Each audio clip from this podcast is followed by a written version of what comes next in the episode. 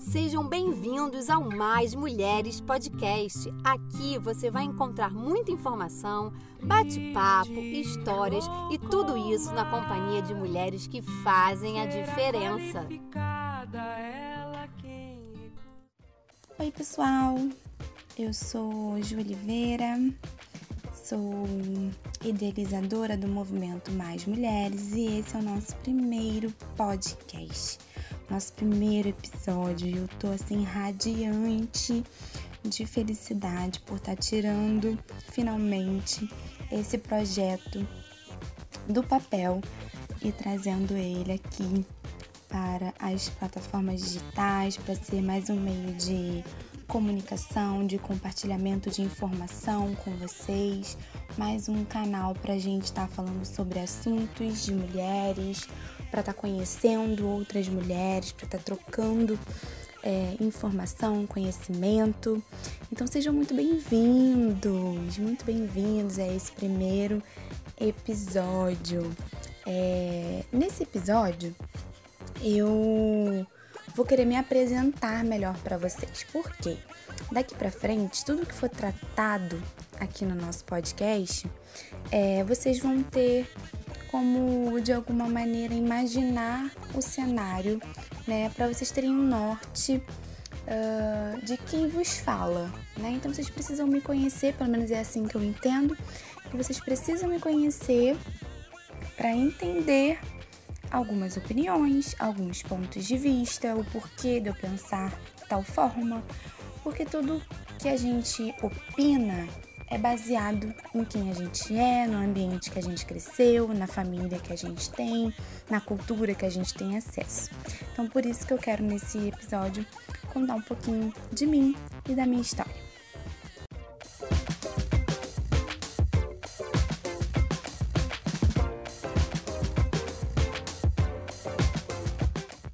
Vamos lá.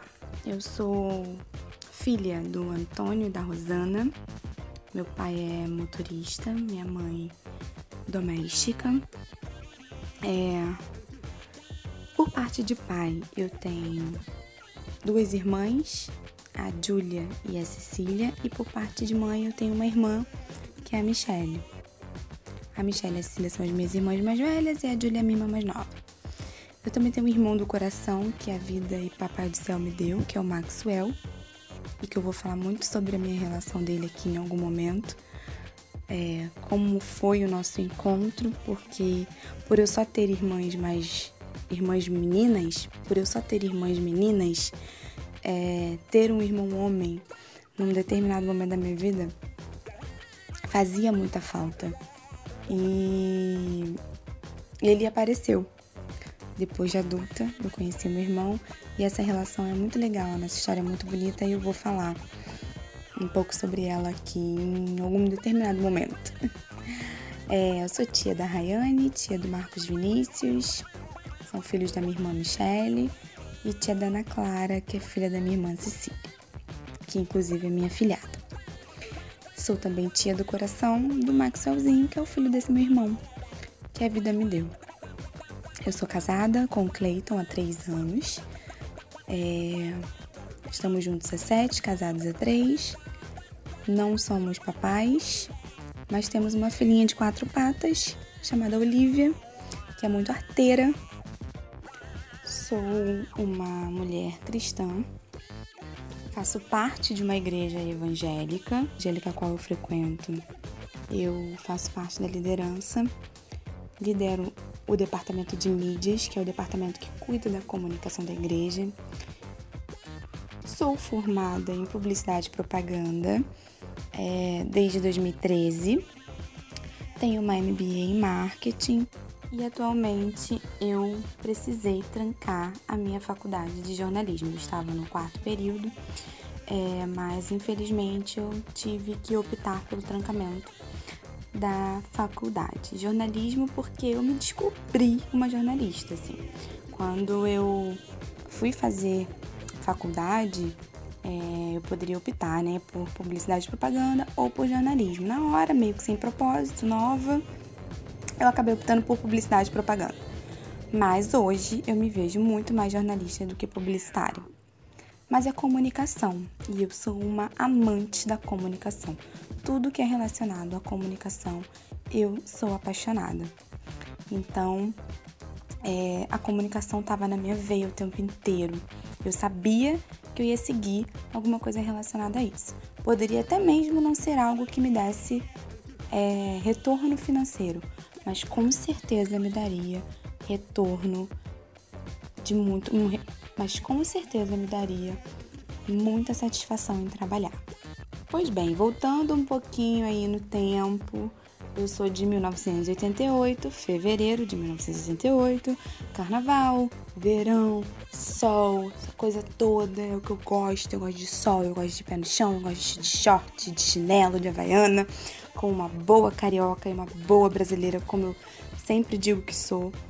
Acho que só de ouvir a minha voz vocês já percebem o quão carioca sou.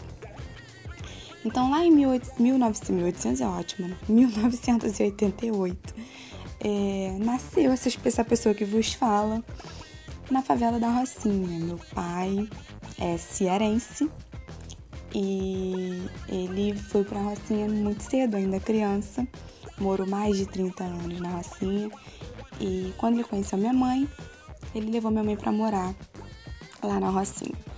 Como eu disse, eu tenho uma irmã par de pai, minha irmã já existia quando eu nasci, as minhas duas irmãs mais velhas. E eu nasci dentro da maior favela da nossa cidade, do nosso Brasil, favela mundialmente conhecida. Ali eu lembro muito pouco.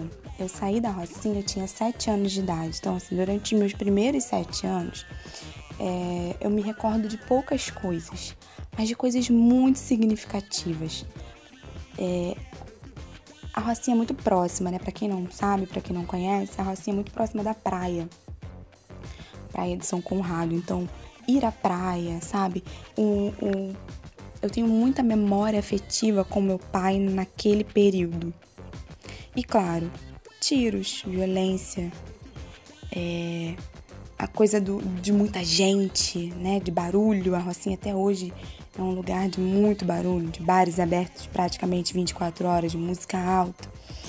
Então, eu tenho mais ou menos essas lembranças desse período. Minha mãe tinha muito medo de me criar ali, de criar uma filha mulher naquele ambiente. Quando eu nasci, a minha irmã, filha do meu pai, tinha sete anos, ela morava ali. Então, a minha mãe sempre teve muito receio. Pois bem, além do quesito violência e do receio da minha mãe, nós morávamos numa casa bem pobrinha, sabe? A minha mãe até hoje chama de barraco porque tinha um aspecto de barraco. Apesar de a gente ter nunca ter faltado nada, mas o sonho da minha mãe era morar numa casa, né? Uma casa no chão, uma casa com quintal. Até que meu pai conseguiu comprar uma casa pra gente aqui em Campo Grande. E com sete anos eu saí da Rocinha e fui morar em Campo Grande. Para nossa surpresa, o lugar que meu pai comprou a casa era uma comunidade, uma comunidade que também tinha, tinha muitos, é, muitas características parecidas com a Rocinha. Tinha tráfico, tinha violência. Esteticamente, ela era mais arrumada, mas existiam os mesmos problemas sociais. E a gente se viu ali naquele lugar. A minha mãe, que tanto fugiu é, de me criar nesse ambiente, acabou indo para um ambiente bem parecido, lógico, em proporção bem menor, porque a gente está falando de uma favela mundialmente conhecida por uma comunidade muito pequena, mas que tinham esses elementos que a preocupavam. Mas em contrapartida, o fato de ter uma casa o fato dela ver uma sala, um quarto para mim, o fato de ter um pouquinho de quintal, porque a casa da minha mãe não tem quintal, tem um corredor do lado de fora. No primeiro dia que eu entrei nessa casa, eu corria em volta da casa sem parar, porque eu nunca tinha visto aquele espaço todo. Quando eu vi o meu quarto, eu lembro que na porta eu falei pro meu pai que eu queria tudo rosa, que eu queria a parede, todas as paredes rosa. e o meu pai pintou meu quarto de rosa. E a primeira noite naquele quarto, na minha cama, para mim era um palácio. Eu sou muito lúdica. Eu sou uma adulta, uma mulher adulta muito lúdica. E eu fui uma criança muito lúdica. Então eu sempre me envolvia em histórias de príncipes e princesas. Eu sempre li muito, eu sempre ouvi muito, muitos filmes. É, aquelas antigamente, na minha época, quem é aí da, da, do final dos anos 80 para o início dos anos 90, a gente tinha fita cassete com as historinhas. Eu dormia ouvindo aquilo. Era o nosso podcast dos anos 90, talvez, não é mesmo? Mas eu fui uma criança muito lúdica, então aquilo ali para mim era um palácio. Eu olhava aquelas paredes rosas e para mim aquilo ali foi o ápice. E aí eu fui crescendo, né? Fui começando a ter a minha vida acadêmica, fui estudando, estudei em colégio público até a minha quinta série. Fui tendo contato com os meus amiguinhos de bairro, com os meus amiguinhos de escola, fui vendo a realidade das pessoas. Meu pai nesse período trabalhava num, num local onde para aquela realidade ele ganhava bem.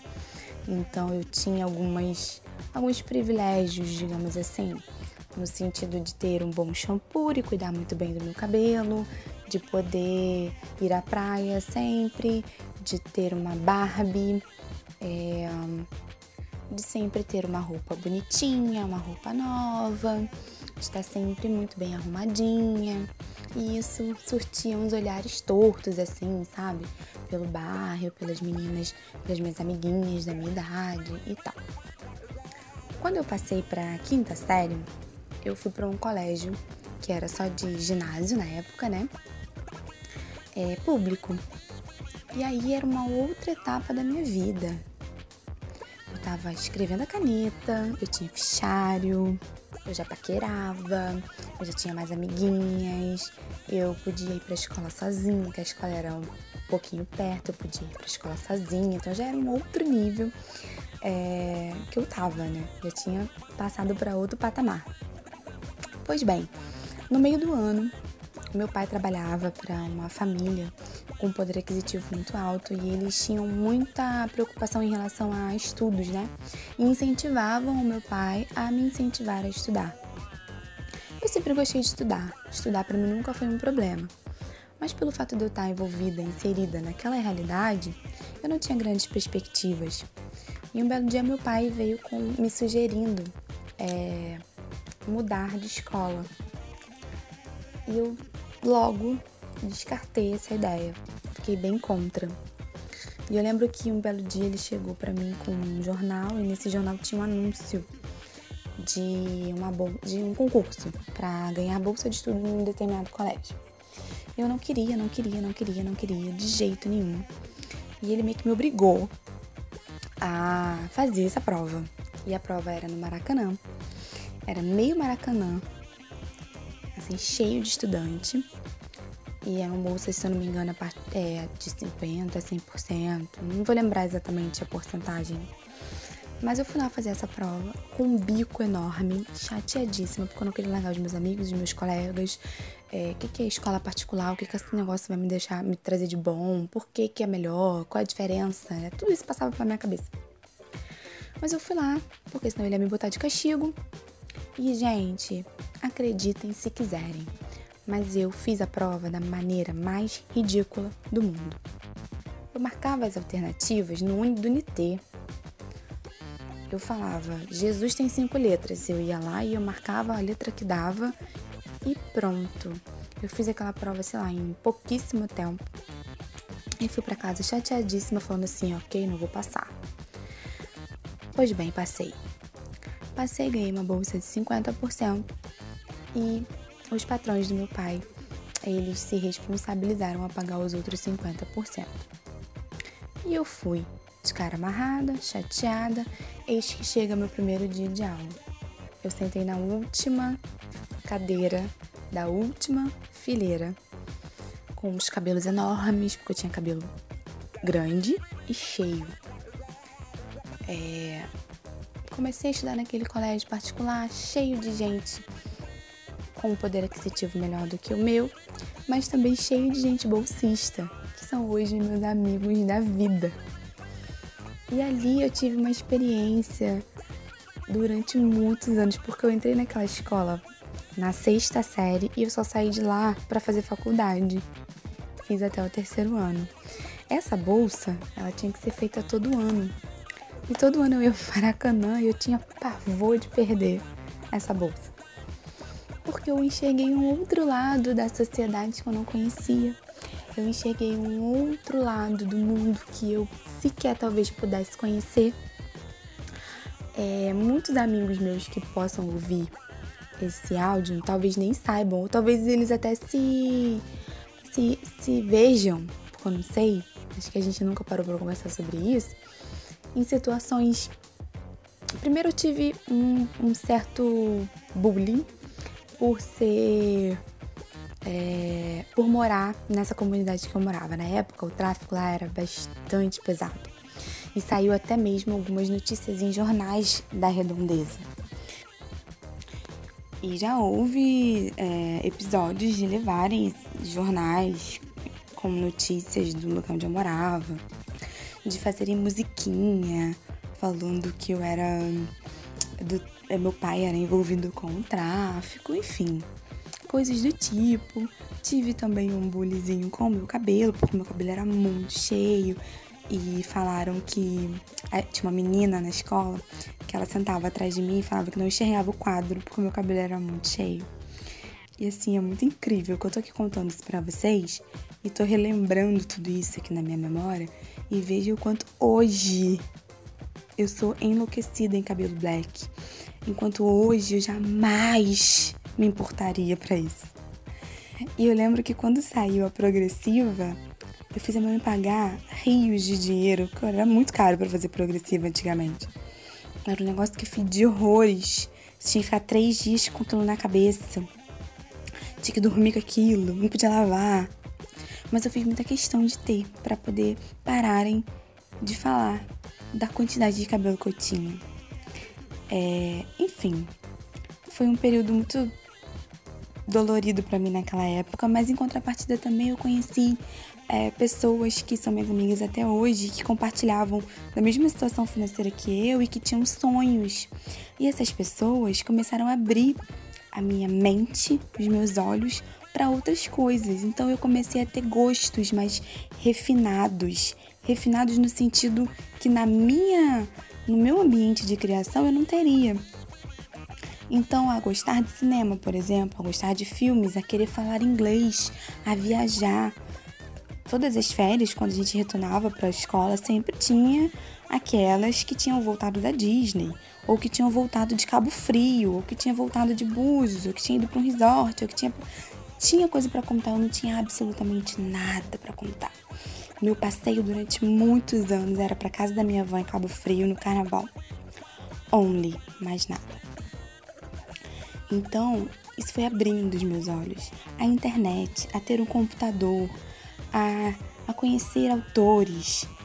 Enfim, foi abrindo meu leque, foi abrindo minha mente e foi me dando desejos que talvez eu não tivesse se eu não tivesse conhecido aquelas pessoas naquele ambiente totalmente diferente do meu, totalmente diferente do ambiente ao qual eu estava inserida. E assim foi durante todos os anos que eu estive ali, cada ano uma descoberta, é, o sonho da faculdade sempre mais vivo dentro de mim. Ninguém da minha família é, tinha ensino superior, as minhas irmãs não tiveram oportunidade, os meus pais. Então, é, ter o ensino superior para mim começou a ser algo, começou a ser um objetivo muito forte. Até que eu fui para a faculdade, me formei em publicidade e propaganda. Na faculdade também eu tive experiências é, nesse mesmo sentido de do olhar diferente, porque eu fui fazer faculdade na Barra da Tijuca, que é um bairro nobre é, aqui do Rio de Janeiro, também custeada por, por esses patrões do meu, do, do meu pai. E lá existia né, o olhar diferente, porque eu morava em Campo Grande, que é uma região né, menos favorecida, estudava na Barra, então sempre quando eu ia fazer amizade com alguém, é, que as pessoas perguntavam, mas você mora onde? Aí eu falava e pronto, já, já era um olhar diferente. Ou então, ah, tem uma festa, mas não dá pra você ir, né? Porque você mora muito longe. E eu já demorava, tipo, duas horas, já demorei três horas da faculdade pra, pra, pra casa. Parecia que era outra cidade. Então, eu tive muita dificuldade de ter amizade, tanto que hoje eu tenho é, uma única amiga, assim, que eu tenho contato. Algumas pessoas até têm em rede social e tal, mas nada demais. Mas de ter contato mesmo, eu só tenho uma amiga que basicamente vivia na mesma realidade que eu. Mas no geral foi muito difícil criar vínculos na faculdade por conta disso, até porque também chegou um momento que eu trabalhava muito, então eu já chegava na faculdade muito cansada, então era mesmo prestar atenção na aula e olhe lá. Mas consegui me formar, é, dei esse orgulho pro meu pai, lembro até hoje de como foi o dia da minha apresentação de TCC. A minha, o meu, meu TCC foi em homenagem ao meu pai.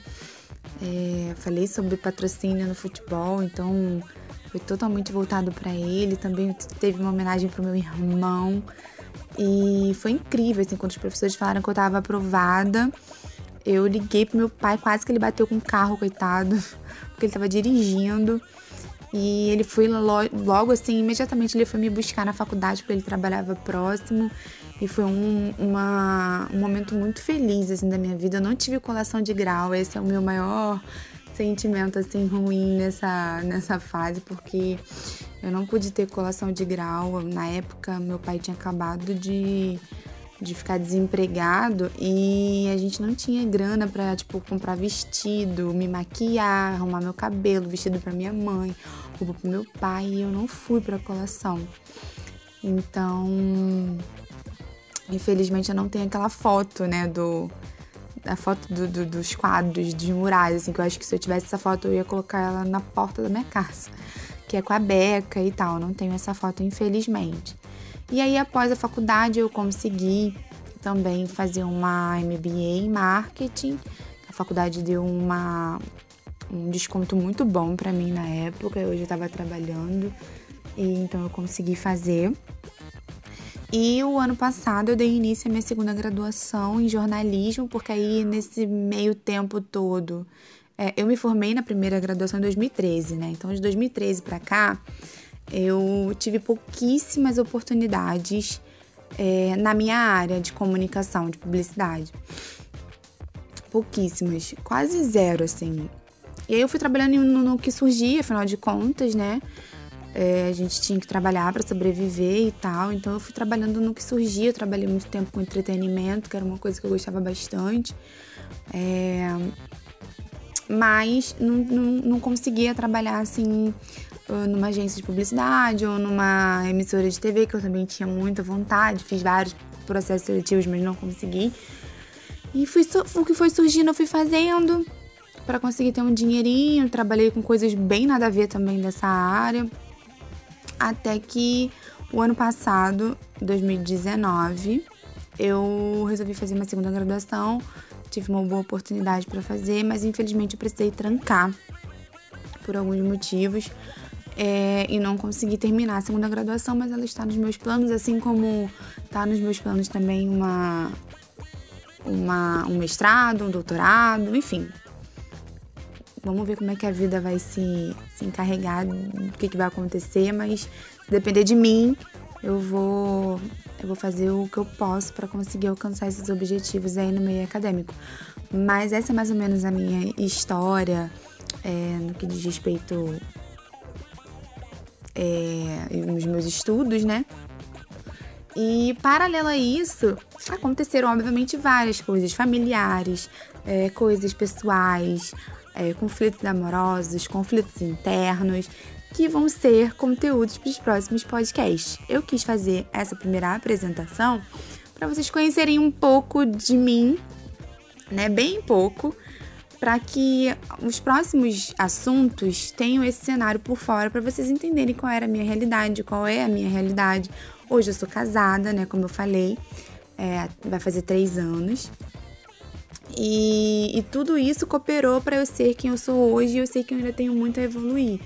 Então seria interessante, ao meu ver, que vocês entendessem um pouco disso para daqui em diante, nos próximos episódios, vocês terem isso como base para saber, ah, ela pensa assim ou ela tem essa opinião, porque foi onde ela foi inserida e tal. Porque eu sei que cada pessoa pensa de uma maneira que não é um lugar pra gente discutir certo ou errado, muito pelo contrário, aqui é pra gente estar tá abrindo novas perspectivas, olhando pontos de vistas.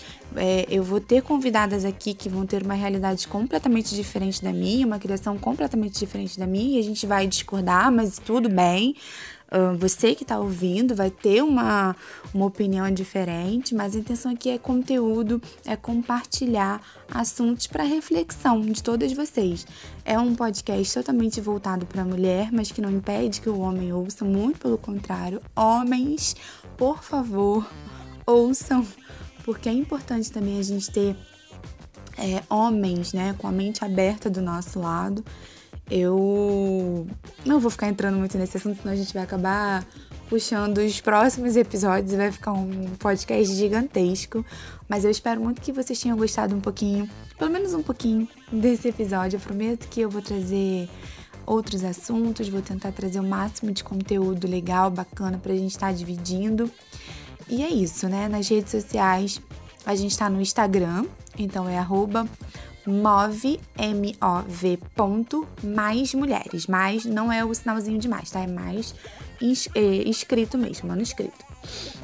Então é arroba move.mais mulheres.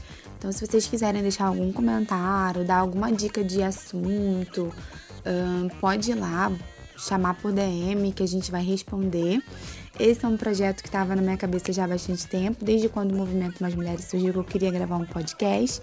Enfim, já que estamos vivendo um momento de quarentena, né, um momento onde todos estão de isolamento social, a nossa mente vai começando a trabalhar e a gente, em meio a tanta coisa ruim que aconteceu, vai conseguindo tirar alguns projetos do papel. E esse foi um, eu espero muito que vocês tenham gostado, gente, de coração. Está sendo feito com muito carinho, com muita, com muito amor, com muita paixão e que seja um canal de conexão entre mim e vocês né? E que a gente consiga fortalecer é, esse, essa luta, essa bandeira de mais direito pelas mulheres, de mulheres mais empoderadas, mulheres com autoestima elevada. E é isso. Mais uma vez, obrigada e até a próxima. Fiquem com Deus. Beijos.